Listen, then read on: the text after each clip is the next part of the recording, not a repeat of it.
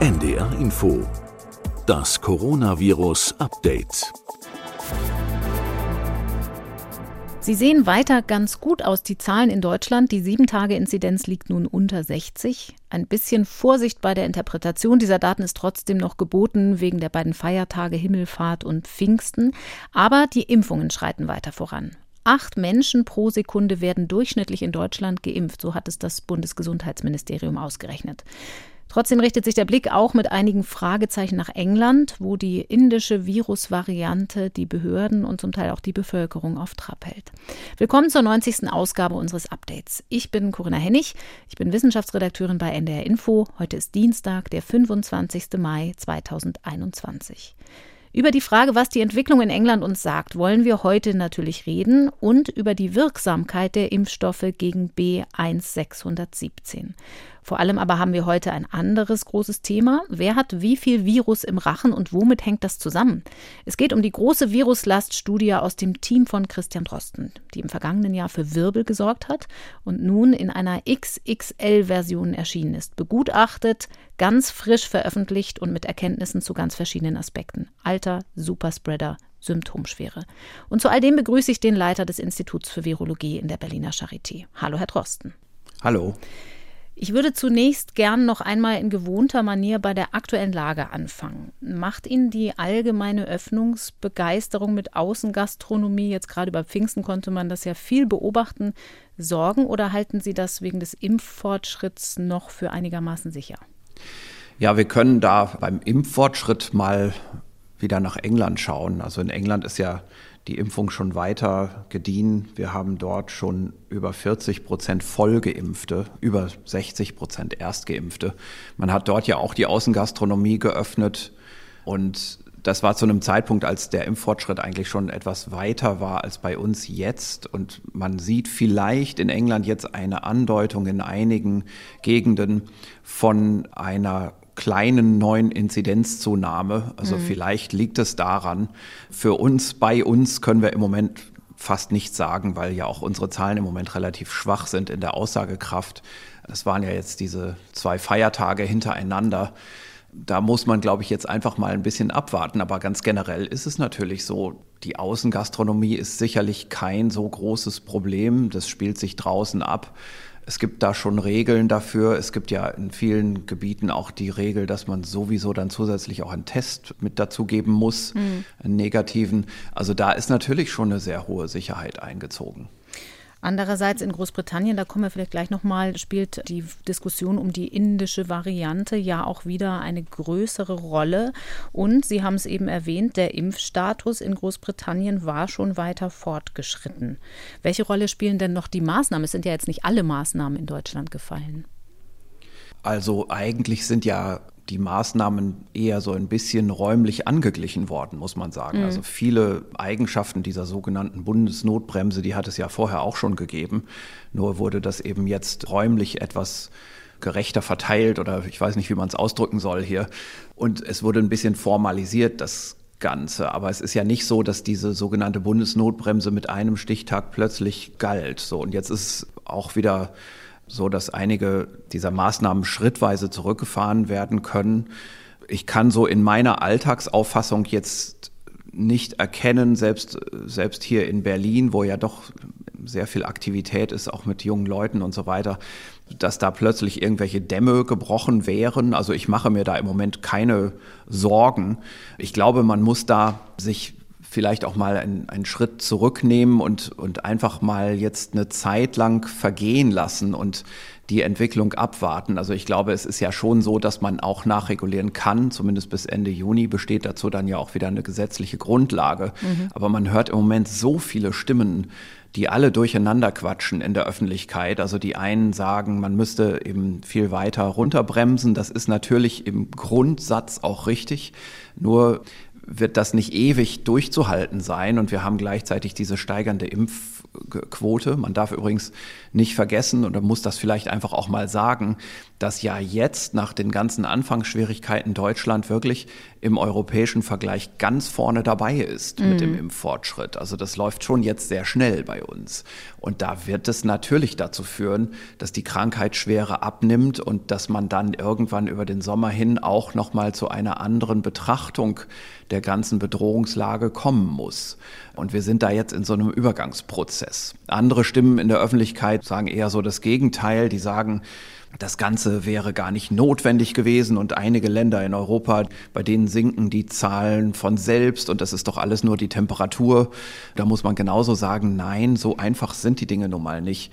Erstens, wir haben ja schon immer wieder, ich, ich weiß nicht wie oft hier in dem Podcast gesagt, dass die Einschätzung des Temperatureffekts nicht so ist, dass es den nicht gibt oder dass der alles beendet, sondern dass der so ungefähr im Bereich von 20 Prozent Effektivität mhm. liegt. Also 20 Prozent Übertragung wird bei den Erkältungskoronaviren in den Sommermonaten zurückgenommen und es gibt gewisse Gründe zu denken, dass das bei diesem Virus auch so sein könnte in dieser Größenordnung. Also es ist nicht so, dass irgendjemand jemals behauptet hätte, es gäbe keinen Temperatureffekt. Das ist auch nicht so dass man davon ausgehen könnte, dass die Temperatur das alles erledigt. Also beispielsweise schauen wir uns mal Länder an in Europa. Da gibt es eine, eine, Gruppe mit viel Zahlen im Moment, immer noch viel Inzidenz. Das wären Schweden und dann eben auch Belgien und Holland. Die liegen noch so im Bereich von 400er Wocheninzidenz. Dann auch Griechenland und Dänemark, die liegen bei um die 240 jeweils. Also das ist so eine hohe Gruppe und da sieht man schon, da ist Griechenland dabei. Also das ist durchaus ein sehr warmes Land. Mhm. Und in Griechenland gerade in der Wärme ist Anfang Mai nochmal die Inzidenz gestiegen. Jetzt hat man das nochmal wieder so ein bisschen eingedämmt. In Dänemark, äh, eigentlich hatte man da relativ gute Kontrollmaßnahmen und dann hat man aber relativ früh gelockert und jetzt sieht man eben, das Ganze sinkt nicht mehr so richtig. Es gibt sogar einen steigenden Trend in Dänemark und daran sieht man eben, es sind ja die Maßnahmen, es ist eben nicht die Temperatur, jedenfalls nicht in dem Maße. Ne? Man kann das nicht damit erklären und man sollte vor allem auch nicht in der Öffentlichkeit das Bild suggerieren, dass diese Maßnahmen in Deutschland vielleicht ohne Grund ergriffen wurden. Also alle haben sich extrem dafür angestrengt, viele haben auf viele Dinge verzichtet und nun wird jetzt hier in der Öffentlichkeit von einigen Stimmen versucht zu suggerieren, dass das umsonst gewesen sein soll. Das ist unfair den vielen Beitragenden in Deutschland gegenüber. Es ist vielleicht auch etwas unfair den Ländern gegenüber, die man da als Vergleich heranzieht. Also da wird dann immer gesagt, ach, dann schauen wir uns doch mal die Kurven an von zum Beispiel Tschechiens, von der Slowakei, von Bulgarien, Polen, Kroatien, Rumänien. Da sind doch auch die Zahlen gesunken und erstaunlicherweise, das ist ja doch alles ganz von selbst gegangen und man spielt vielleicht mit der Assoziation, ach, das sind so südosteuropäische Länder, die kriegen das vielleicht nicht so hin, das so zu kontrollieren und das stimmt nicht. Das sind einfach Länder, die ich hier jetzt gerade auch genannt habe, bei denen die dritte Welle am schlimmsten war, die die höchsten Todeszahlen hatten und die wegen dieser hohen Todeszahlen eben auch wirklich harte Kontrollmaßnahmen ergriffen haben. Mhm. Und deswegen sieht man bei denen jetzt einen guten Kontrollerfolg und nicht, weil die im warmen Südosteuropa liegen. Die liegen ja auch gar nicht alle in Südosteuropa. Einige von denen haben gar kein so warmes Klima.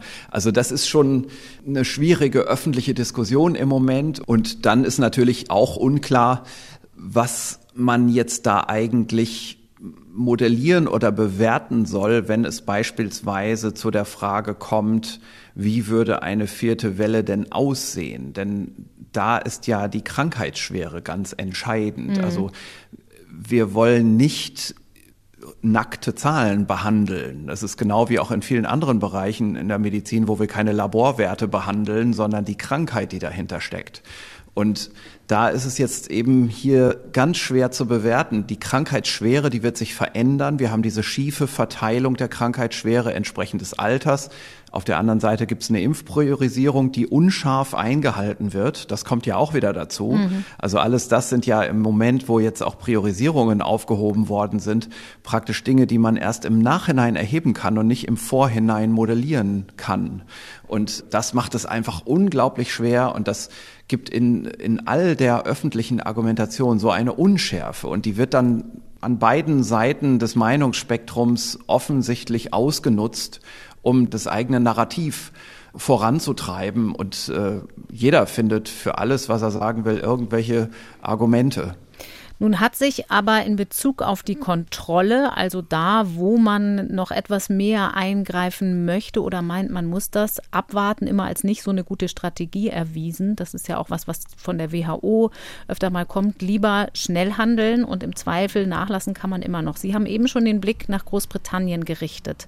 Da würde ich gerne mal drauf gucken, weil die englischen Gesundheitsbehörden da mittlerweile mehr Hinweise darauf gesammelt haben, dass sich die indische Variante B1617 dort womöglich doch deutlich schneller ausbreitet als B117. Genauer gesagt der spezielle Untertypus B16172.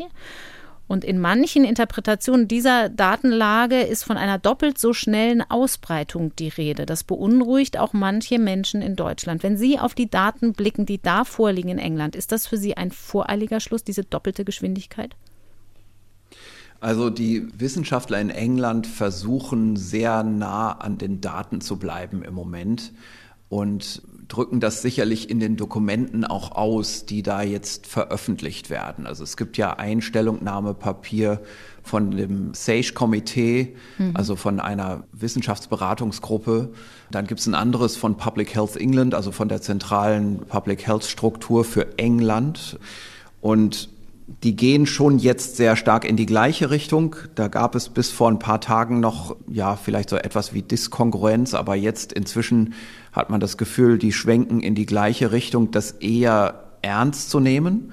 Und es stimmt, also man kann vielleicht so sagen, da gibt es so Schätzungen, dass die Übertragungsrate um 50 Prozent gesteigert ist, was auch immer das jetzt im Moment in der Bewertung bedeutet. Ich will da jetzt nicht so stark an den Zahlen kleben. Das kann praktisch jeder, der wirklich so an diesen Detailzahlen interessiert ist, selber nachlesen. Diese Dokumente sind ja öffentlich verfügbar, mhm. sondern vielleicht ein bisschen über den Hintergrund sprechen, der auch in diesen Dokumenten zwischen den Zeilen durchklingt, aber vielleicht nicht so gut verständlich ist, weil es vielleicht auch etwas zu vorsichtig oder zu höflich formuliert ist, das Ganze.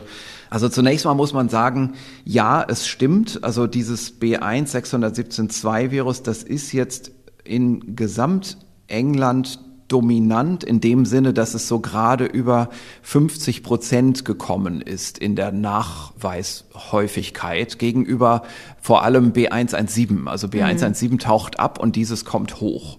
Und die treffen sich irgendwo so im 50 Prozent Bereich. Es gibt gleichzeitig keinen Hinweis auf eine gesteigerte Pathogenität. Also nicht ähm, krankmachender? Genau, also man kann nicht sagen, dass dieses Virus irgendwie kränker macht, aber dafür wäre es auch noch zu früh. Also man könnte das jetzt gar nicht richtig erheben. Darum muss man da einfach jetzt mal eine Lücke lassen und sagen, man weiß das nun mal nicht.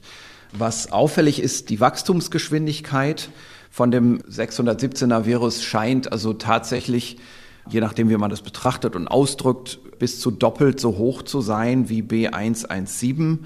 Und eine Größe, die auch vielleicht interessant ist, ist die sogenannte Secondary Attack Rate, also die Zahl von Infizierten, die sich an einem Indexfall angesteckt haben. Zum Beispiel Und, im äh, Haushalt.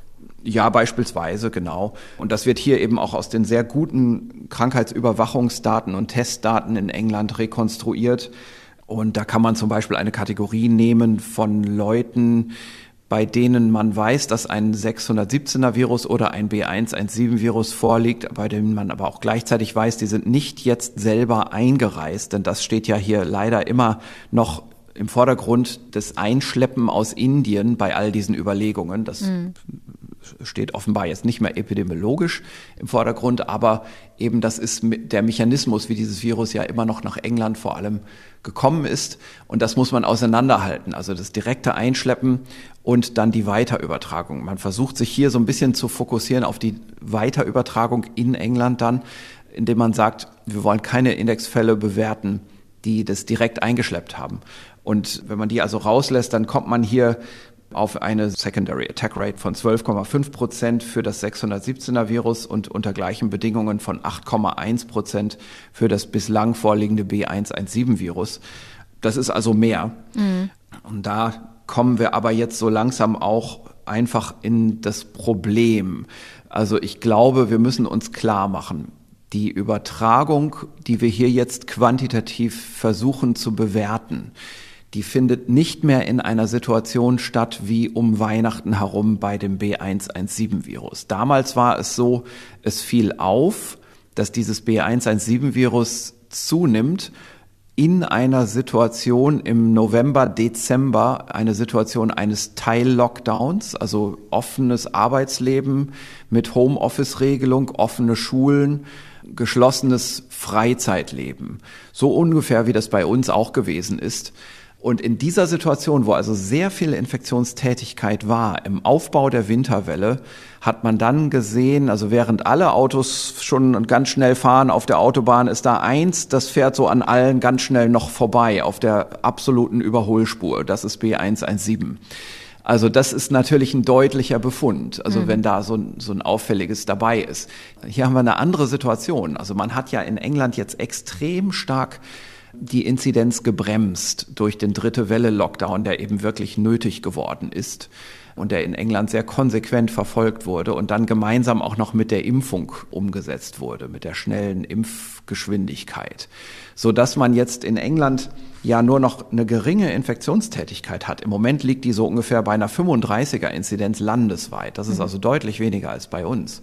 Und in dieser Situation, also wo wir, sagen wir mal so, mal bildlich gesprochen, eigentlich auf der Autobahn ist zähflüssiger Verkehr bis stockender Verkehr bis hin zum Stau. Im positiven ähm, Sinne? Ja, genau. Und da drängelt sich jetzt so ein Auto auf der Mittelspur so ein bisschen durch und ist schneller als die anderen. Aber die Frage ist, was heißt das? Ist das jetzt ein schnelles Auto oder ist es ein drängelndes Auto, das Sonder, für sich Sonderkonditionen nutzt? Mhm. Ja? Und was könnten diese Sonderkonditionen sein? Denn wenn es die gäbe, also jetzt mal auf den Stau übertragen, wenn das so ist, dass da eine Rettungsgasse frei gehalten wird und durch die drängelt sich dieses eine Auto durch, dann muss man das Auto anders betrachten. Dann ist das ein Cheater und kein wirklich schnelles Auto. So, und jetzt mal also zur Realität zurück. Also was wir hier in England eben haben, ist eine Situation, wo dieses 617er Virus in letzter Zeit ziemlich massiv eingetragen wurde aus Indien. Also in Indien ist klar, hat das große Teile der großen Welle dort auch mit bedungen und Jetzt wird das in großer Zahl importiert. Erst Anfang Mai wurde ja tatsächlich eine Einreisesperre dann verhängt mit erweiterte Quarantäneregelung und so weiter. Vorher war das relativ frei importiert. Dieser Effekt geht jetzt aber in, den Hintergrund, weil eben seit einiger Zeit jetzt Einreiseregelungen bestehen. Mhm. Dann muss man aber auch überlegen, wo tritt das auf? Also im Moment bei der geringen Inzidenz in Gesamtengland ist das Auftreten und Hochkommen dieses B617-Virus noch geografisch ziemlich ungleich verteilt. Beispielsweise die Gegend von London, dann der Südosten von England und dann die Gegend um Manchester herum im Nordwesten.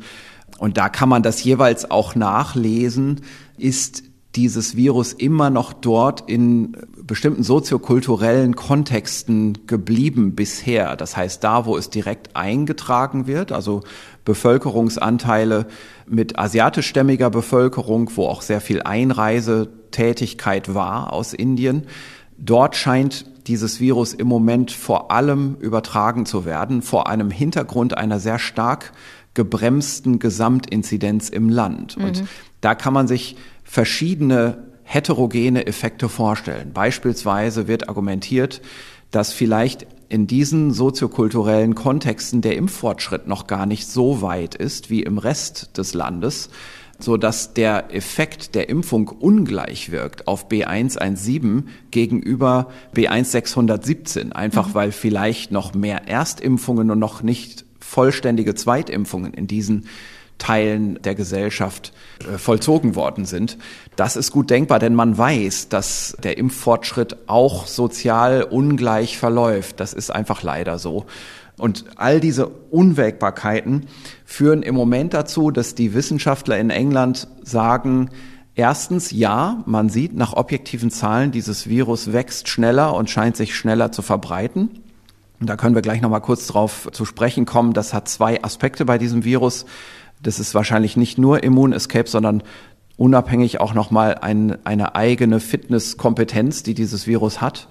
Und Andererseits muss man eben einschränkend dazu sagen, es könnte sein, dass wenn das jetzt weiter fortschreitet und dieses Virus sich außerhalb des ursprünglichen Kontexts in die Breite der Gesellschaft verteilt, dass dort dann einfach die breiten Effekte, Impfung, generelle Kontrollmaßnahmen anders auf das Virus wirken und dass man dann plötzlich sieht, dass es doch nicht mehr so einen starken Wachstumsvorteil hat in diesem anderen Kontext. Denn das ist immer kontextabhängig mhm. und eben nicht so wie vor Weihnachten, dass das eben eine riesen Infektionstätigkeit ist. Und wenn man da drin dann Unterschiede sieht, dann sind die echt, sondern hier ist es ja schon eine relativ beeinflusste, künstlich runtergebremste Situation, in der jetzt eben, wie gesagt, dieses eine Auto sich im Stau jetzt auf der Standspur durchdrängelt oder mhm. auf der, wie, wie sagt man, Rettungsgasse. Rettungsgasse.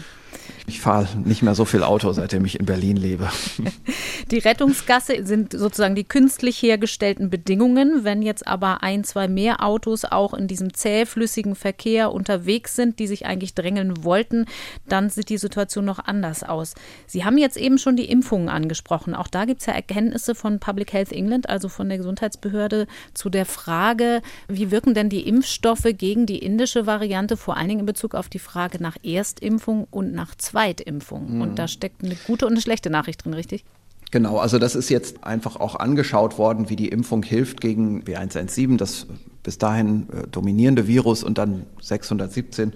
Und da ist es so, dass die Schutzwirkung der Erstdosis vor allem reduziert ist gegen 617. Also während die vollständige Impfung gegen 117 zu 87 Prozent schützt und gegen 617 zu 81 Prozent, also sehr ähnlich, gibt es einen größeren Unterschied bei der Erstdosis. Also da wird eben ein Schutz für das 117-Virus von 51 Prozent erreicht und für das 617er-Virus nur von 33 Prozent.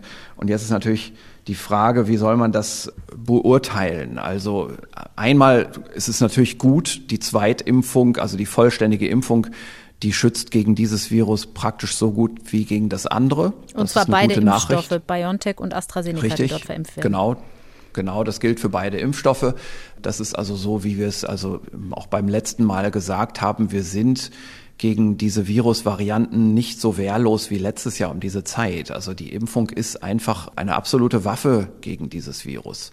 Aber eben in der Übergangszeit, wo viele noch unvollständig geimpft sind, scheint es gerade bei diesem Virus ein bisschen blöd zu sein gegenüber dem 117-Virus. Wir wissen ja, das 117-Virus, das hat eigentlich keinen eigenen Immunescape. Effekt, sondern das hat vor allem einen Fitnessvorteil. Mhm. Und bei diesem 617er Virus ist es so, dass man denken würde, nach Betrachtung des Virus, nach Auswertung der ersten Studien zur Immunität und zur Verbreitungsgeschwindigkeit, dass das wahrscheinlich eine Kombination aus beidem hat. Also das ist nicht wie 351 oder P1, also diese typischen Immun-Escape-Varianten. Die brasilianische im Vorteil. die südafrikanische. Richtig, genau, Südafrika und Brasilien. Diese Viren sind praktisch nur dann im Vorteil, wenn die Population eine Hintergrundimmunität schon hat. Und in einer nicht immunen Bevölkerung fallen die nicht ins Gewicht und vermehren sich nicht. Mhm. Während das andere Extrem des Spektrums, die reine Fitness-Variante, das ist B117. Das hat einen reinen Fitnessvorteil, aber kein Immun-Escape. Das wird also in jeder Bevölkerung sich vermehren. Allerdings, die Impfung wird das auch immer stark unterdrücken. So, und bei dem 617er ist es jetzt eine Mischung aus beidem. Das hat wahrscheinlich einen leichten Fitnessvorteil und aber auch diesen Immun-Escape-Effekt, vor allem gegen die erste Dosis. Übrigens, die Stärke dieses Immun-Escape-Effekts ist nicht so stark wie bei dem südafrikanischen Virus. Mhm. So, aber jetzt hat eben das Virus zusätzlich auch noch eine bestimmte Mutation. Das ist die äh, Mutation Prolin Arginin an Position 681, die sehr ähnlich ist wie eine Mutation an derselben Stelle beim B117-Virus. Das ist dort eine Histidin-Mutation, eine zusätzliche basische Aminosäure an der Furinspaltstelle. Und das könnte für die Steigerung der Fitness verantwortlich sein. Könnte, das ist noch nicht bewiesen. Aber hier haben wir eben zusätzlich dann zu den, ich glaube, in der letzten Folge oder vorletzten Folge schon besprochenen Mutationen für Immun-Escape auch so eine Mutation für Fitnessgewinn. Also beide Komponenten sind hier vorhanden in diesem Virus. Und das könnte eben dazu führen, dass eben die Erstdosis geringer wirksam ist in der Geschwindigkeit oder in der Effizienz, wie dieses Virus an der Ausbreitung gehindert wird. Und man kommt leider zu relativ trivialen Schlüssen. Man muss einfach so schnell wie möglich durchimpfen. Das mhm. ist das Beste, was man machen kann. Und das heißt aber auch durchimpfen möglichst mit Dosis 1 und 2. In England war die Strategie ja, ja. vor allem anfangs, möglichst viele Menschen mit einer Impfung versorgen, mit einer Dosis, damit es zumindest einen partiellen Schutz gibt. Am Anfang von B117 war das so. Bei AstraZeneca hat man darum den Impfabstand weit aufgemacht, verlängert. Ja. Das heißt, da müsste man jetzt möglicherweise umdenken. Ja, also genau, man kann das vielleicht noch mal so betonen. Das war tatsächlich so ein Merkmal der schnellen Impfstrategie in England und dummerweise, und das hat mit der Strategie überhaupt nichts zu tun, weil das ja auch gar nicht in England so entstanden ist, ist es jetzt offenbar so, dass gerade die erste Impfung gegen dieses Virus noch nicht so viel hilft, so dass man einfach jetzt schnell vervollständigen muss. Wir haben ja letztes Mal im Podcast hier so eine Studie aus England besprochen, wo beispielsweise der Übertragungsschutz durch die Erstimpfung speziell ins Visier genommen wurde mhm. in Haushaltsstudien und wo, wo man sagen konnte, selbst die Erstimpfung, die hält schon 50 Prozent aller Übertragungen ab. Mhm. So, das müsste man jetzt wahrscheinlich für das 617er Virus nochmal separat betrachten und müsste das wahrscheinlich auch neu bewerten und neu formulieren. Also gerade diese Begeisterung, die ich da auch im letzten Mal geäußert habe für die Erstimpfung, die muss man jetzt leider mit dem 617er Virus in Perspektive setzen und schon eben sagen, wahrscheinlich ist es eben doch so, dass man die Impflücken auch in der Zweitimpfung schnell schließen muss. Wahrscheinlich für das 617er Virus mischen sich da die Karten neu und man kommt eben nur vorwärts, wenn man wirklich vollständig impft. Das ist aber, glaube ich, für uns in Deutschland jetzt in der Bewertung gar nicht so wichtig, weil unsere Strategie ja davon jetzt auch nicht zu beeinflussen ist. Wir haben übrigens im Moment, wenn man sich das vergleicht, eigentlich sogar eine größere Lücke zwischen Erst- und Zweitimpfung. Also in England ist die Lücke so knapp über 20 Prozent. In Deutschland ist die Lücke, wenn man das jetzt nach Zahlen anschauen würde, so im Bereich von 25, 26, 27 Prozent, je nach Datenbasis, die man da anschaut. Mhm. Wir liegen auch bei Erstgeimpften bei ungefähr 40 Prozent, wo England bei den Vollgeimpften schon ist. So. Genau, und unsere Vollgeimpften, da liegen wir bei 13 Prozent mhm. nach den Zahlen, die ich gefunden habe. Mhm. Jetzt haben Sie schon angesprochen, dass sich das Virus sowohl geografisch als auch was Bevölkerungsgruppen angeht in England diese Variante unterschiedlich verteilt. Wenn man jetzt sich anguckt, einen Bereich, in dem es sich besonders verbreitet hat, da hatten wir schon mal drüber gesprochen, in der letzten Folge mit Sandra Zizek zum Beispiel auch über Bolton in Nordwestengland. Das ist im Raum Manchester, da hat es einen größeren Ausbruch gegeben. Die hatten zuletzt eine Sieben-Tage-Inzidenz von 450 pro 100.000. Und da wurden aber auch wieder besonders hohe Inzidenzen unter Kindern Kindern und Jugendlichen beobachtet. Ist das auch aus Ihrer Sicht möglicherweise so ein Rettungsgassen- oder Standspureffekt, weil die Älteren eben dann doch durch Impfung schon besser geschützt sind und die Kinder aber noch gar nicht und diese Variante da schlicht mehr Wirte findet? Ja.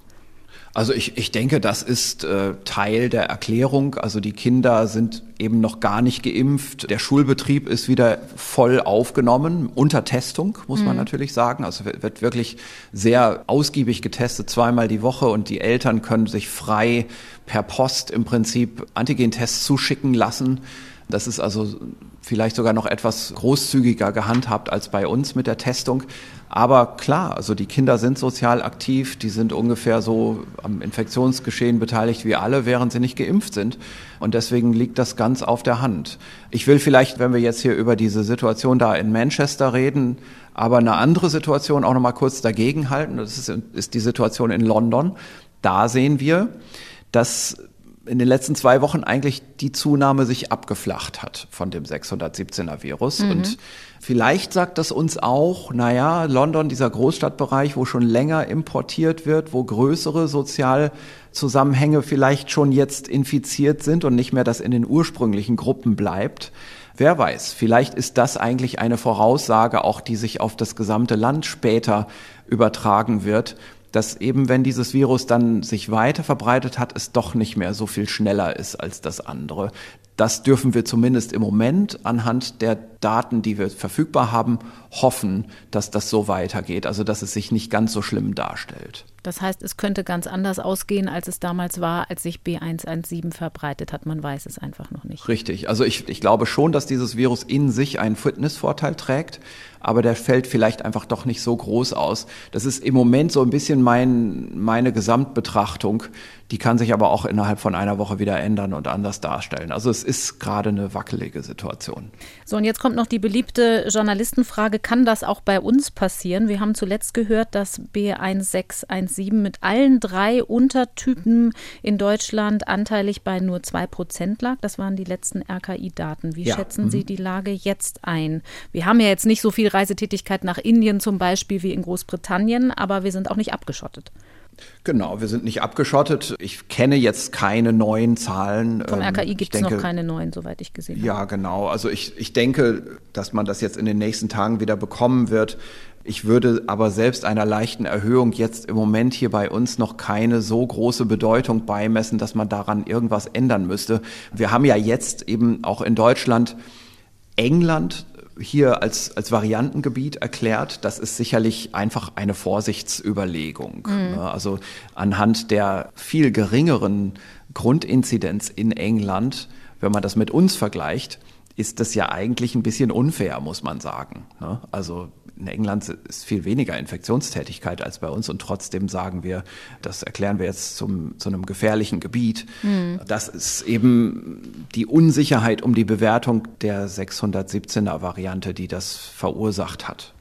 Andererseits haben wir auch hier im Podcast ja schon öfter besprochen, dass einfach erstmal abwarten oft nicht so eine gute Strategie ist und vielleicht einmal mehr Vorsicht, auch wenn sie unfair ist, sich am Ende auszahlen könnte, im Zweifel. Mm, genau, also da gibt es ja so diese schöne Formulierung im Englischen, out of an abundance of caution. Mhm. Also genau, das ist sicherlich hier der Hintergrund. Herr Drosten, wir haben jetzt viel über Aktuelles gesprochen und über Fragen, die sich bei den Menschen aus der derzeitigen Lage ergeben, aus der Beobachtung der Situation in England. Jetzt haben wir aber auch eine riesige Datenmenge, die aus Ihrem Team kommt, nämlich unter einer Überschrift, die vielen bekannt vorkommen wird, weil es im vergangenen Jahr viel mediale Aufregung um ein Paper gab, das Sie zunächst ziemlich schnell zusammengezimmert hatten, weil der Bedarf groß war, herauszufinden, ob und wie sich Viruslasten bei Kindern und Erwachsenen unterscheiden. Das ist damals als Preprint erschienen und dann hat es einen Begutachtungsprozess durchlaufen. Mittlerweile ist die Datenmenge ganz gewaltig angewachsen, weil sie haben draufgelegt. Das geht um 25.000 Covid-19-Fälle, bei denen Sie und Ihr Team die Menge des Viruserbguts bestimmt haben und daraus versucht haben abzuschätzen, wie ansteckend jemand sein kann. Man muss dazu sagen, es geht bei weitem nicht nur um Kinder und Erwachsene, sondern um ganz viele verschiedene Aspekte. Also zum Beispiel auch um die Variante B117, um die Frage der Viruslasten bei asymptomatischen Patienten und auch um die Frage, die immer unter dem Stichwort Superspreader diskutiert wurde, also über die Überdispersion, die ungleiche Verteilung von so Ansteckungsszenarien. Bevor wir ein bisschen vielleicht einsteigen in diese Studie, was ist denn für Sie die wichtigste Erkenntnis aus dieser gewaltigen Datenmenge, die Sie da begutachtet haben? Ehrlich gesagt, ich kann das gar nicht so genau mehr sagen, weil ich diese Studie ja all die Monate auch mit verfolgt habe und die hat sich ja so weiterentwickelt. Mhm. Also eine ganz wichtige Erkenntnis für mich ist, dass die Ursprungsinterpretation sich gar nicht geändert hat zur Verteilung der Viruslast in den Altersgruppen und dass vielleicht der klinisch-virologische Blick sich als belastbar dargestellt hat. Also damals war das so, da hat man ja eben so Verteilungen von Viruslasten gesehen in verschiedenen Altersstufen. Und als klinischer Virologe hat man das gesehen und gesagt, na ja, alles klar, da weiß man ja, was los ist. Also die haben ja alle ungefähr gleich viel Virus. Und dieser Eindruck hat sich gehalten. Also erstmal, was die Altersverteilung angeht. Also wir sehen, und das habe ich ja hier, ich weiß nicht wie oft in der Zwischenzeit immer wieder wiederholt und auch Zwischenupdates gegeben. Wir sehen grundsätzlich bei den allerkleinsten Kindern, also das ist wirklich eher so Kindergarten und Kleinkindalter, da könnte man sagen, die Viruslast ist so an einer Grenze, dass man das als relevant bewerten würde, geringer. Ne? Mhm. Also dieses, diese ganz geringe Absenkung. Die anderen, die älteren Kinder, die Schüler, das ist alles in solchen Schwankungsbereichen da würde man sagen, als klinischer Virologe, da kann man nichts draus machen. Also wir haben da auch so die Faustregel, eine halbe Logstufe Abweichung, also so ungefähr ein Faktor drei. Das macht nichts aus nach oben oder nach unten. Da sind einfach zu große sonstige Schwankungen. Und Viruslasten an sich unterliegen eben auch bestimmten Verteilungsprozessen, die dazu führen, dass eine reine Verdoppelung oder so etwas zum Beispiel, das kann man nicht als relevant bewerten. Das, das sind einfach Erfahrungswerte.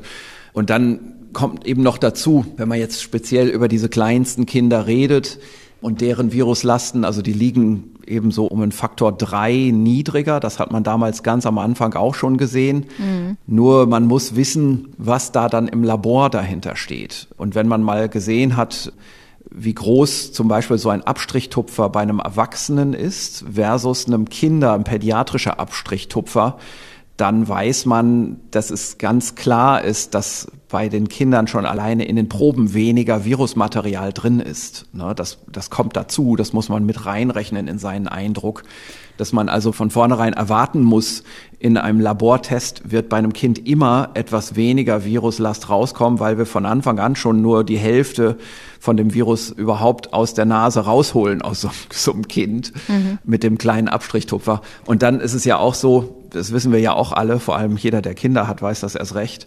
Man kann ja bei einem Kind nur unter größtem Protest diesen optimalen tiefen Nasenrachenabstrich machen, der tut ja weh. Meistens macht ähm, man es ja aus dem Rachen zumindest in Genau, ne, da macht man es eben doch einfach durch den Mund äh, an der Rachenhinterwand oder manche machen nur vorne in der Nase und wir wissen, dass diese Proben weniger Virus enthalten als ein richtig professionell gemachter tiefer Nasenrachenabstrich. Mhm. Und bei den Kindern ist die Rate von eben nicht optimalen Abstrichen halt auch immer größer, je kleiner die Kinder werden. Und alles das fügt sich eben zu so einem Gesamtbild zusammen, dass man erwartet, bei einer biologischen Situation, wo alle gleich viel Virus haben, aber wo eben die Präanalytik, wie wir im Labor sagen, solche Unzulänglichkeiten hat, dass man da dann im, im jüngsten Alter ein geringes Absinken der Viruslast erwartet. Das hatten wir ganz am Anfang schon gesehen, als eben unser Preprint dann auch zum Teil in der Presse skandalisiert wurde mit Interpretationen, die wir so gar nicht selber gegeben haben. Ich weiß noch, damals hatten wir ja geschrieben, es könnte sein, dass Kinder genauso infektiös sind wie Erwachsene und daraus wurde dann gemacht, Drosten behauptet, Kinder sind genauso infektiös wie Erwachsene und darum sind jetzt die Schulen geschlossen. Mhm. so, so nach dem Motto, ja. Und das ist natürlich, ja, eine gewisse Form von Kondensierung von Informationen, die so nicht gegeben wurde. Wir hatten damals in der Ursprungsversion unseres allerersten Preprints dazu geschrieben, unter diesen Umständen haben wir, glaube ich, gesagt, muss man vorsichtig mit einer unbegrenzten Öffnung des Schulbetriebs sein. Das war damals zu der Zeit, als man drüber nachdachte, die Schulen zu öffnen nach dem erste Welle Lockdown. Da haben wir nichts weiter gesagt, als unter diesem Eindruck muss man eben vielleicht noch ein zweites Mal drüber nachdenken, ob man das komplett unbeschränkt macht. Ich möchte trotzdem auf zwei Dinge noch mal kurz eingehen. Für die Frage, wie kann man denn das lesen, wenn man Ihr Paper auch mitliest? Sie haben gesagt, im Schnitt dreifach geringere Viruslast trotzdem bei Kindern. Wenn man das in Zahlen liest, dann sagen Sie, bei den Rachenabstrichen oder Nasenrachenabstrichen haben Erwachsene im Schnitt 2,5 Millionen Erbgutkopien und Kinder 800.000. Können Sie mhm. trotzdem noch mal erklären, warum Sie sagen, so ein großer Unterschied ist das nicht? Ja, man ist vielleicht in seiner Alltagserfahrung an lineare Zahlenskalen mhm, genau. gewöhnt. Ne? Also sagen wir mal, ähm, keine Ahnung, zweieinhalb Millionen Euro versus 800.000 Euro. Oh, das ist aber ein ganz schöner Unterschied. Aber das ist es eben nicht auf einer logarithmischen Zahlenskala. Also wir betrachten hier Werte von letztendlich im Bereich von 10 hoch 0 bis 10 hoch 10.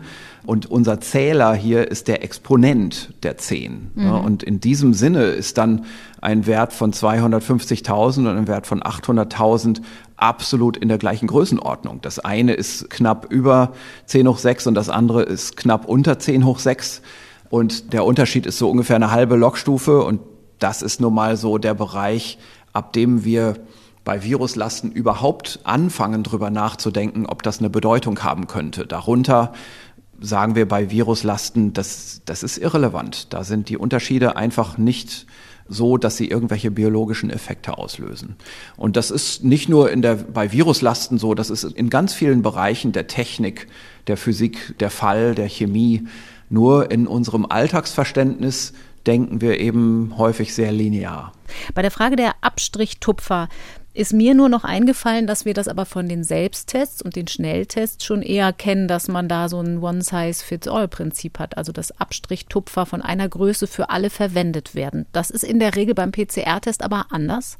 Ja, ja, das ist anders. Also die Abstrichtupfer, die man beim Antigen-Schnelltest sieht, das sind Tupfer, die haben so ungefähr die Größe für die Kindermedizin. Die eigentlichen Abstrichtupfer für die Erwachsenen, mit denen man eben den professionellen nasopharyngealen Abstrich macht, die sind ja deutlich größer. Und das ist tatsächlich so. Wir haben das sogar mal ausgewogen. Das haben wir sogar in einer früheren Studie mal mit in die Publikation einfließen lassen. Da haben wir, wollten wir wirklich mal sehen, wie groß der Unterschied ist, der entsteht, wenn man einen Kindertupfer und einen Erwachsenentupfer nimmt. Und wir haben einfach, um das mal auszuprobieren, um mal zu gucken, wie viel Probenmaterial da dran hängt, haben wir mal so eine etwas leicht dickflüssige Glycerollösung hergestellt und da so zwei Tupfer für einmal für Erwachsene und einmal für Kinder reingetaucht und das dann ausgewogen, was da dran hängt an Material. Und es ist so ungefähr das Doppelte, zum Teil sogar mehr als das Doppelte, was an dem erwachsenen Tupfer dranhängt. Gibt es gewisse Schwankungsbereiche, weil die Tupfer natürlich je nach Hersteller auch ein bisschen unterschiedlich sind. Jetzt haben Sie aber zwei Dinge gemacht in der Studie. Sie haben sich nicht nur die Viruslast angeguckt, also Kopien des Erbguts erfasst, sondern Sie haben auch versucht, das Virus im Labor anzuzüchten in der Zellkultur. Warum? Wozu? Hm, also was man ja eigentlich wissen will von solchen Zahlen, von solchen Daten ist, wo ist eigentlich die Infektiosität? Also wo, in welchem Alter, zu welcher Zeit? Also es geht ja bei weitem nicht nur um einen Vergleich von Altersgruppen in mhm. so einer Viruslaststudie.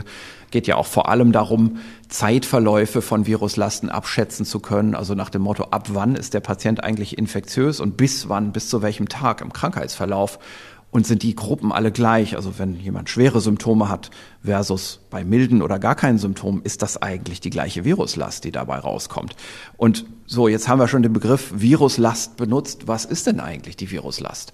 Die Viruslast ist, dass in den Atemwegen oder überhaupt sonst in irgendeiner Probe Virus-RNA vorkommt und wenn ja, wie viel davon? Mhm. Also die, das Quantitative, das ist eben die Viruslast, die quantitative Einschätzung und das hat jetzt nichts mit dieser ganzen Debatte zu tun, ah, ist denn RNA überhaupt ein Virus? Ja, also RNA ist im Rachen von dem Virus nur dann, wenn das auch eine echte Infektion ist und wenn da wirklich ein Virus sich vermehrt. Aber wir können trotzdem nicht sagen, wenn wir eine gewisse Menge an RNA nachweisen, dann ist das dieselbe Menge an Infektiosität. Da gibt es nämlich Dinge im Krankheitsverlauf, die da eine Rolle spielen. Also beispielsweise später im Verlauf der Infektion sind in den ganzen Körperflüssigkeiten Antikörper und die schwimmen da nicht nur unbeteiligt rum, sondern die verkleben auch die Oberfläche von dem Virus, mhm. weil da sind ja genau die Proteine, gegen die die Antikörper ausgebildet wurden und die inaktivieren auf diese Art und Weise das Virus. Das heißt, wir haben dann Virus in den Proben dessen RNA wir auch messen können in Form von Viruslast. Viruslast bedeutet ja RNA-Kopien. Mhm. Nur dieses Virus ist nicht mehr infektiös, weil da Antikörper draußen dran kleben. Und wir interessieren uns ja in Wirklichkeit für die weitere Interpretation nicht für die RNA-Kopien, sondern für die Infektiosität. Mhm. Das ist also ein Unterschied. Also ist da ein lebendes, vermehrungsfähiges Virus in der Probe oder ist das eben nur das, was von diesem lebenden, vermehrungsfähigen Virus übrig geblieben ist, nachdem die Antikörper gekommen sind? So ist es am Ende der Infektion. Und am Anfang des Infektionsverlaufs gibt es einen anderen Effekt, den haben wir auch schon mal beschrieben hier im Podcast, und zwar die Körperzellen, die infiziert sind, zum Beispiel im Rachen, die schleusen infektiöses Virus raus und aber auch kaputtes Virus. Mhm. Also in so einer Virusinfektion entstehen nicht nur perfekt replikationsfähige Viren, sondern auch ganz viele Unfälle. Also es ist nicht so wie bei uns Menschen, wo doch die meisten Vermehrungsprozesse irgendwie glimpflich ablaufen, sondern bei den Viren verlaufen die allermeisten, also ich würde sagen praktisch hundertmal so viel Vermehrungsprozesse frustran wie glimpflich. Also die Rate von kaputten Viruspartikeln, die entsteht, gegenüber replikationsfähigen Viruspartikeln in so einer Infektion, die kann durchaus 100 zu 1 sein. Mhm.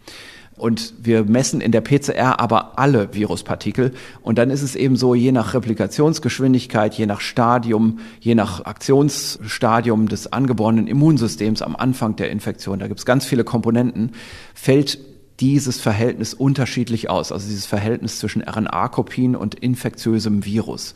Und darum brauchen wir im Prinzip zunächst mal, bevor wir überhaupt zu einer Einschätzung von Übertragungsvorgängen kommen, denn das ist ja eine epidemiologische Einschätzung, eine Zwischenstufe, eine virologische Zwischenstufe und das ist so etwas wie ein Korrelat von Infektiosität, das ist die Zellkultur. Mhm.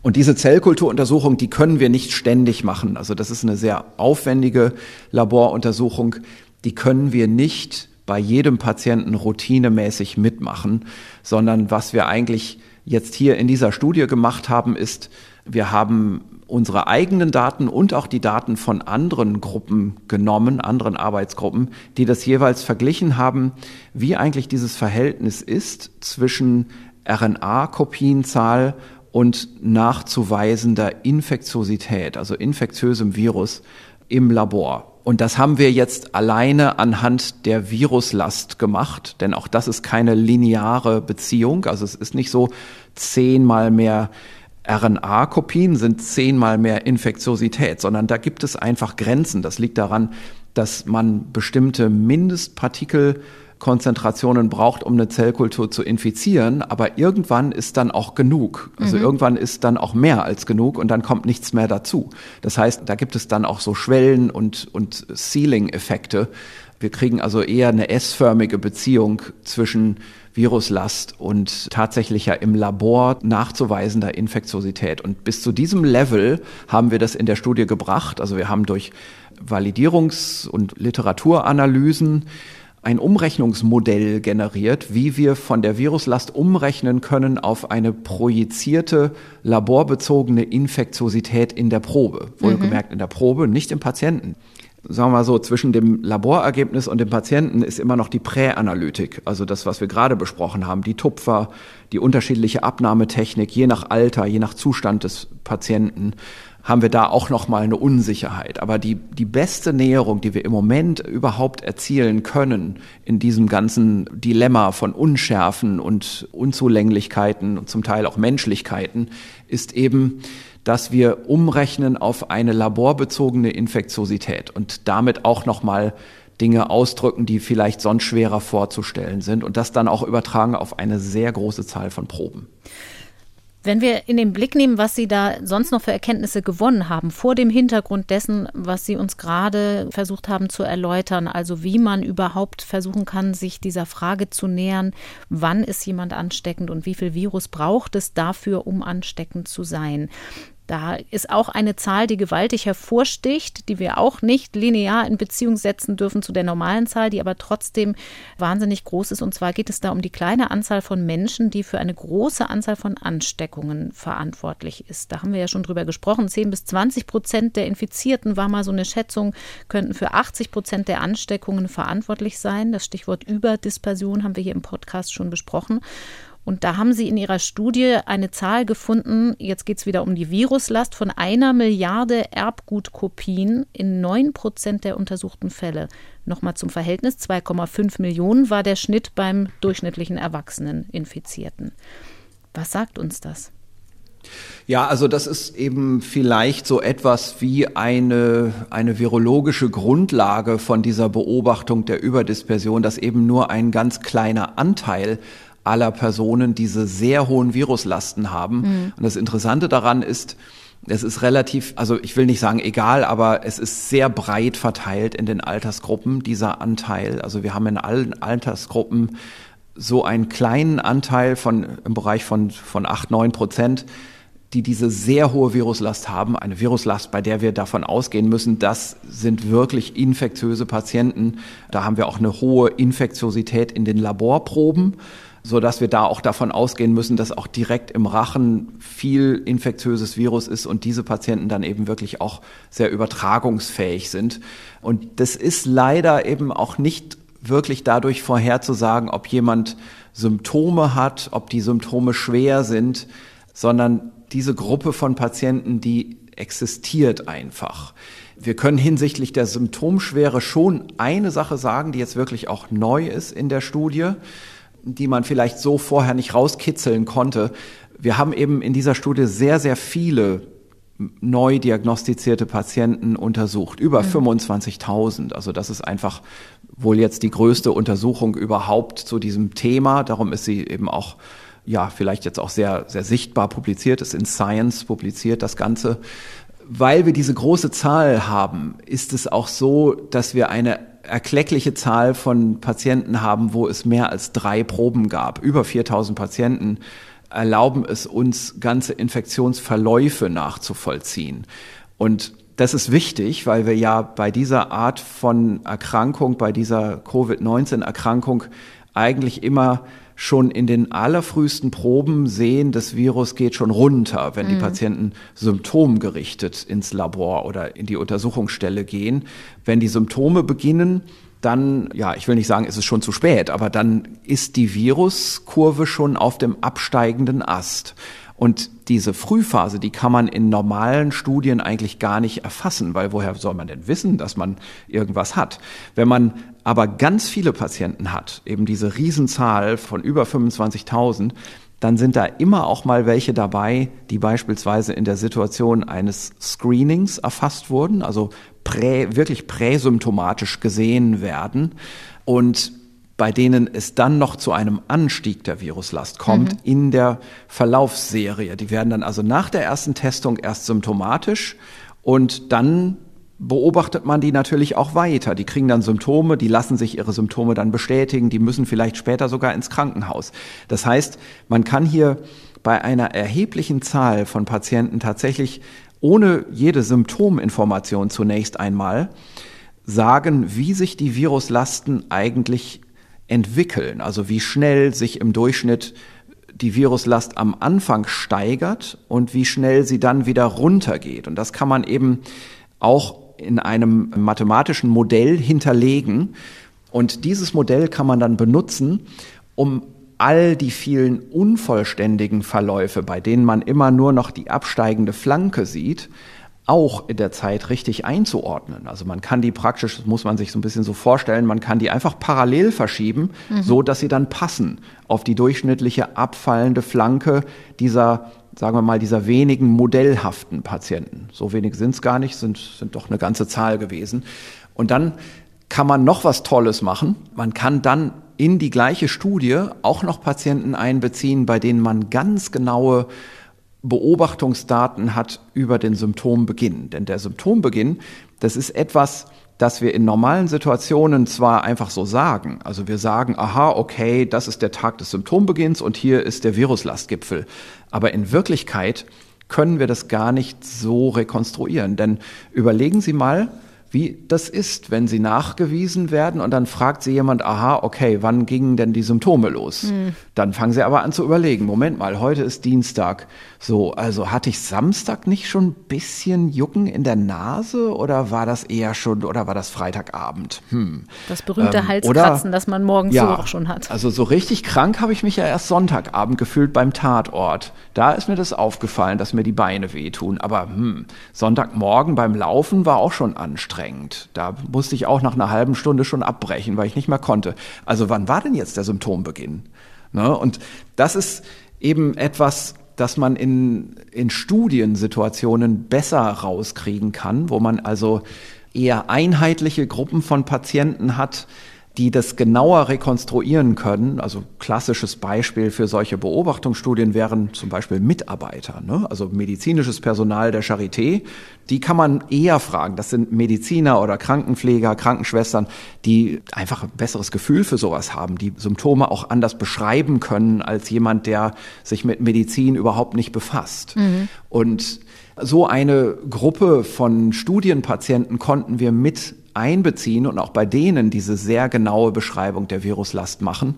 Und da wussten wir auch genau, wo eigentlich objektiverweise, so objektiv wie möglich, der Symptombeginn liegt. Und aus all diesen Dingen können wir jetzt interessante neue Aussagen treffen. Eine neue Aussage zum Beispiel ist, wir können schon sagen, und das ist etwas, das, das lange durchaus angezweifelt wurde, dass die Patienten, die irgendwann in ihrem Verlauf mal ins Krankenhaus müssen, zum Zeitpunkt des Viruslastgipfels immer sehr viel Virus haben. Mhm. Während Patienten, die irgendeine Art von Verlauf haben, also die jetzt nicht ins Krankenhaus mussten, die vielleicht sogar asymptomatisch sind oder die auch mild sind, da schwankt schon die Höhe des Viruslastgipfels sehr stark.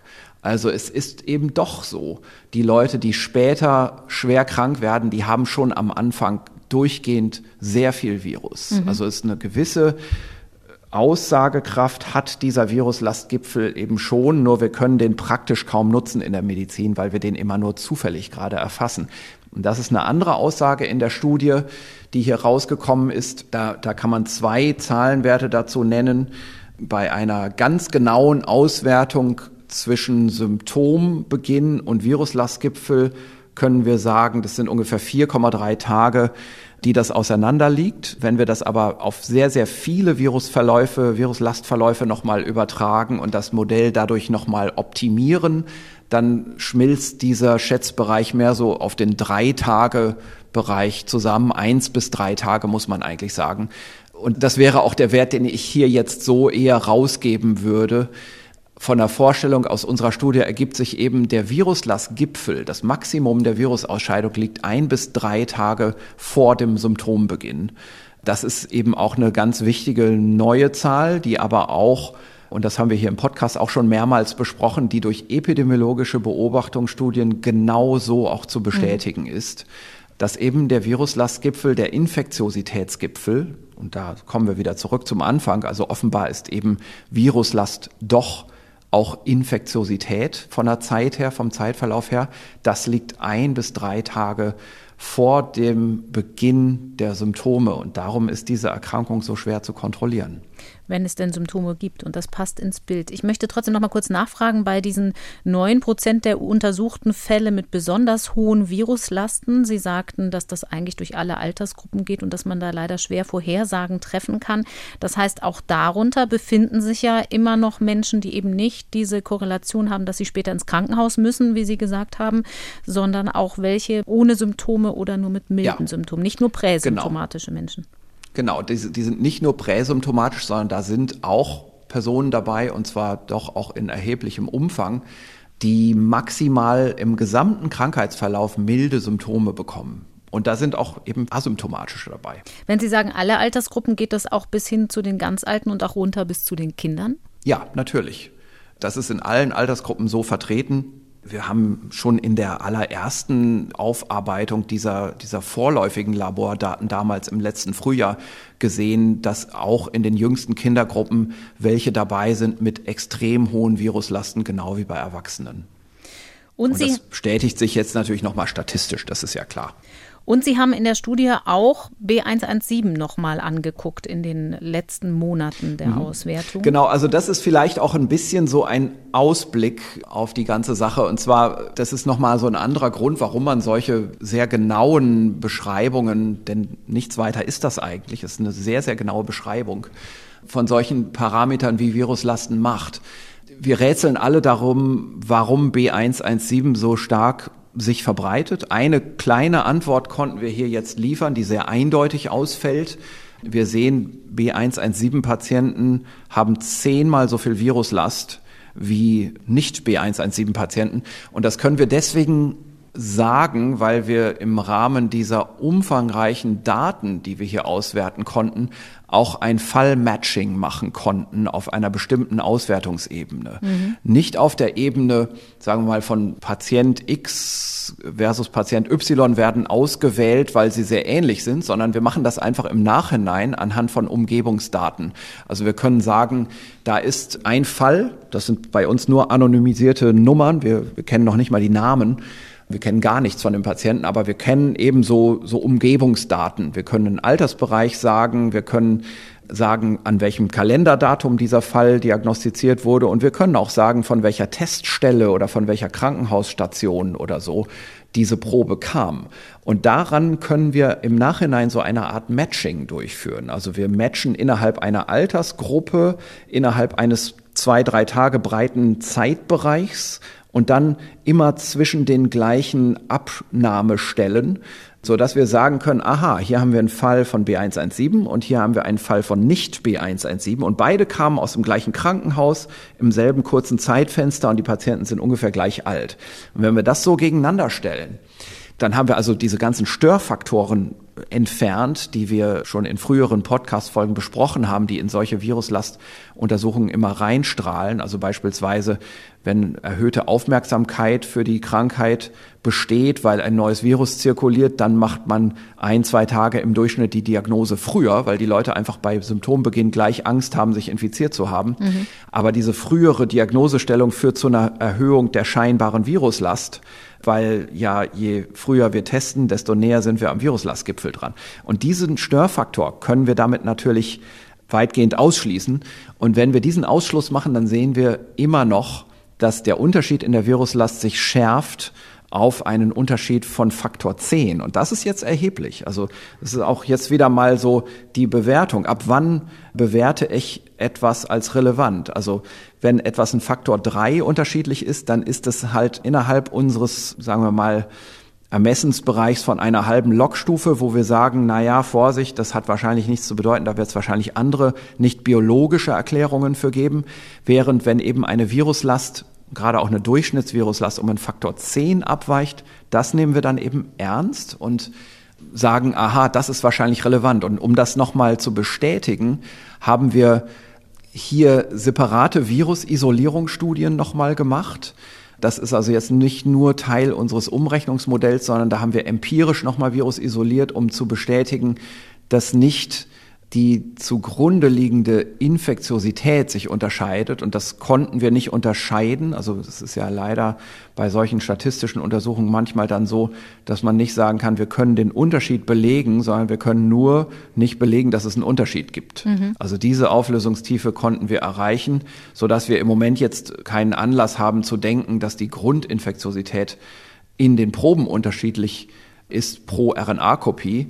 Und deswegen sollten wir bis zum Beweis des Gegenteils davon ausgehen, dass die RNA-Viruslast, die Unterschiedlichkeit auch wirklich eine Unterschiedlichkeit in der Infektiosität erklärt. Also sprich, B117-Patienten sind offenbar infektiöser.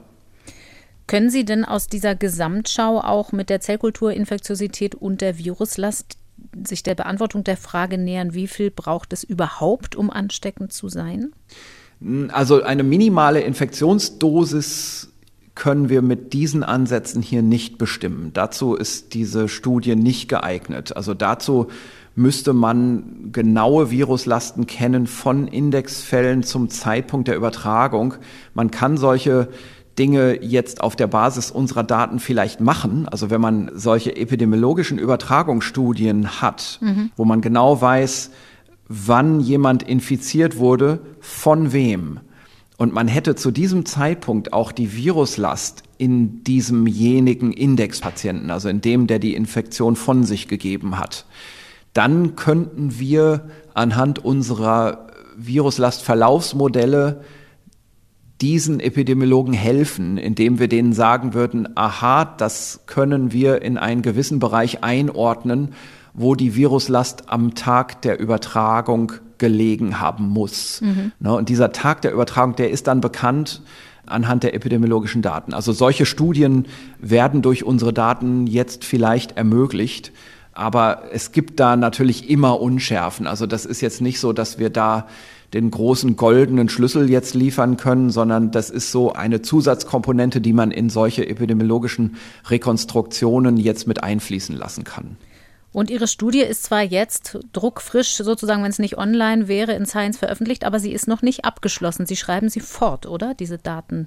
Ja, also wir sind unter anderem deswegen dran interessiert. Also wir, wir, wir haben eben relativ viel Auswertealgorithmen entwickelt für die Viruslastdaten und im Prinzip laufen die jetzt weiter auf, während wir weiter Patienten testen.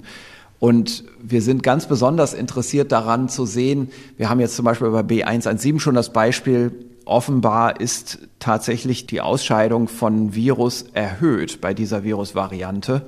Was wir noch nicht abschließend wissen, das werten wir jetzt noch aus, ist, ob vielleicht auch die Ausscheidungsdauer verlängert ist oder ob es früher mhm. losgeht mit einer kritischen Schwelle von Virus, das dann infektiös zu bewerten wäre. So etwas könnten wir untersuchen. Und die nächste Frage, die sich ergibt, äh, haben wir gerade zu Beginn dieser Podcast-Folge besprochen. Was hat es denn jetzt mit dem 617er Virus auf sich? Mhm. Hat das auch eine höhere Viruslast oder ist bei dem vielleicht die Ausscheidung lang anhaltender? Alle solche Dinge kann man anhand von Viruslastdaten ja rekonstruieren. Was für mich auch eine, vielleicht ein wichtiges anderes Beispiel ist nochmal, ist, wie eigentlich der Symptombeginn zusammenhängt mit dem Ausscheidungsgipfel. Denn auch das ist nicht gegeben, dass diese Verhältnisse immer gleich bleiben müssen. Also stellen wir uns vor, bei einer Virusvariante ist der Ausscheidungsgipfel etwas später und kommt mehr mit dem Symptombeginn überein. Das würde natürlich so eine Variante dann leichter zu kontrollieren lassen. Mhm. Ja, also das sind natürlich Grundparameter von dem Naturphänomen Infektion, die einen wirklich auch faszinierend, wenn man da Veränderungen sieht. Das würde ja direkte Konsequenzen haben auf Eindämmungsmöglichkeiten. Gleichzeitig muss man natürlich auch immer dazu sagen, zum Glück werden wir nicht für alle Zeiten in dieser Situation bleiben, wo wir diese feinen Details verstehen müssen für die Eindämmung, denn die Impfung übernimmt uns da zum Glück irgendwann auch die Arbeit und wir werden dieses Virus nicht auf alle Zeiten vollkommen eindämmen können und auch nicht müssen angesichts der sinkenden Krankheitsschwere. Trotzdem aus Forschungssicht interessante Fragen. Ich bin immer wieder beeindruckt, wie viele Fragen man immer noch stellen kann rund um solche Untersuchungen. Und es ist vielleicht auch mit Blick auf andere Epidemien, sagen wir erstmal, gar nicht uninteressant, diese Fragen zu beantworten. Herr Drosten, uns gehen die Themen nicht aus. Ich sage vielen Dank für heute und wir hören Sie demnächst an dieser Stelle wieder, nämlich in zwei Wochen. Bis dann. Bis dann. Von mir nochmal der Hinweis an dieser Stelle, wer sich über ein bestimmtes Thema zum Coronavirus informieren will, der kann bei uns im Netz im Skript alle Folgen nach einem bestimmten Stichwort durchsuchen. Wir haben vieles hier nämlich schon besprochen, das immer wieder gefragt wird. Der Link dazu ist jetzt noch ein bisschen einfacher zu finden unter ndr.de slash Corona-Update. Gern möchte ich außerdem auf den anderen Wissenschaftspodcast hinweisen, den wir bei NDR Info haben. Synapsen heißt er. Da geht es immer mal wieder auch um die Pandemie, aber auch um ganz andere Themen. Zum Beispiel um Sprachwissenschaft. Wie viel hat das Kiezdeutsch, das viele Jugendliche sprechen, mit richtigem und regelhaftem Deutsch zu tun? Ist es vielleicht sogar ein Dialekt? Synapsen findet sich in der ARD Audiothek, dort wo auch unser Coronavirus-Update regelmäßig zu finden ist. Nun bleibt mir auch noch wie immer, mich bei Ihnen und euch zu bedanken für die Treue und das geduldige Zuhören und bei meinen Kolleginnen für die Redaktion und Recherche zu diesem Podcast, bei Katharina Marenholz, Nele Rössler und Beke Schulmann und für die Technik bei Dennis Pfennig. Wir hören uns am kommenden Dienstag wieder hier. Und ganz zum Schluss noch ein Podcast-Tipp. Deine Geschichte, unsere Geschichte heißt ein neuer Podcast Podcast von NDR Info, der viele Zeitzeugen zu Wort kommen lässt. In der ersten Folge geht es um die Insel Helgoland und die gigantische Sprengung der Bunkeranlagen im Jahr 1947. Und dann ging diese Bombardierung los.